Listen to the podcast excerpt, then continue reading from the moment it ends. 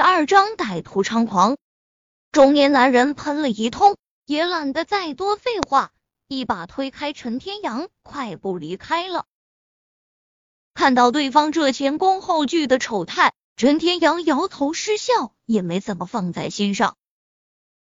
好在对方已经指了路，陈天阳正准备顺着路线去找星空集团，突然他耳朵动了动。看向了远处的街角，过了几秒钟，就听到一阵警笛声从那边传来，声音越来越大。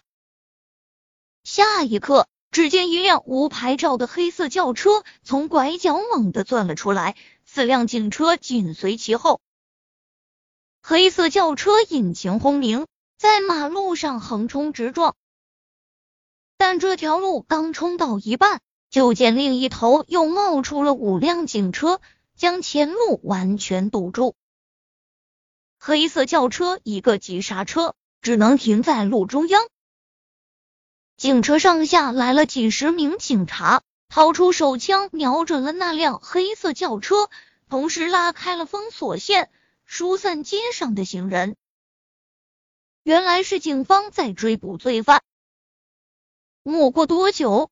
黑色轿车的车门打开了，只见从驾驶位上走下来一个壮汉，穿着黑色背心和迷彩裤，脸上有一道狰狞的刀疤，看起来很是凶悍。他一只手托着一个少女，另一只手拿着一把匕首架在少女的脖子上。看到这一幕，众人纷纷屏住了呼吸。看到罪犯挟持着人质，现场带队的警官连忙喊话：“我奉劝你赶紧放下武器，放开人质，不要做出任何不理智的行动。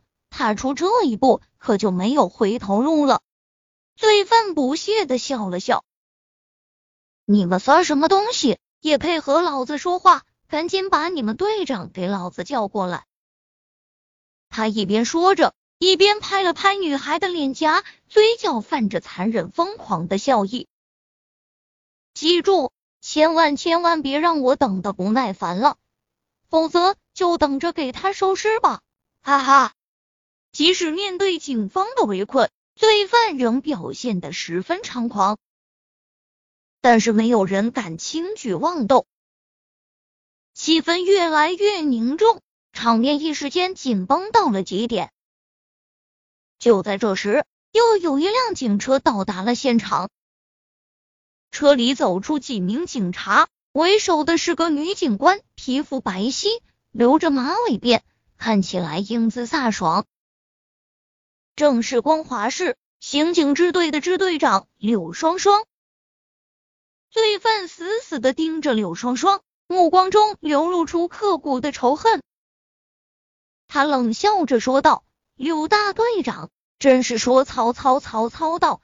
一年前你杀了我弟弟，今天这债也该还了。柳双双冷哼一声，厉声喝道：“你已经被我们包围了，我劝你赶紧放下武器投降，说不定还能争取改过自新的机会。”罪犯不屑的朝地上啐了口唾沫：“嘿，这些年你们警察连个屁都摸不到。”现在就这么些人，还想让我投降？说完，他冷笑了一声：“我知道你们想救人质，好，我给你个机会。现在你过来代替他，怎么样？”听到罪犯的要求，柳双双的内心陷入了挣扎。怎么了？柳大队长不是警察吗？啧啧啧，连这样的觉悟都没有吗？罪犯出言讥讽道：“柳双双心中天人交战，但眼神最终还是坚定了下来。”我答。他的话刚说到一半，就被一个有些懒散的声音打断了：“哪来的垃圾货色？真是不解风情啊！竟然让这么漂亮的警花姐姐做人质！”警方的注意力此时正高度集中。突然出现这样的情况，众人豁然转头向身后看去。只见一个十七八岁、土里土气的少年，正倚在警车上，吊儿郎当的看着罪犯。众人互相对视，目光中都透露着疑惑，完全不知道为什么这样一个大活人会悄无声息的进入封锁线内。但现在局势危急，显然不是追究这点的时候。几名警察直接上前，想将他从这里赶出去。但陈天阳脚步微动，轻轻松松就躲开了警察，随后更是几个闪身就到了柳双双身边。柳双双是警局蝉联三届的格斗冠军，能坐上刑警支队支队长的位置，靠的可都是自己的实力。但刚才陈天阳的动作，即使是他也没有看清。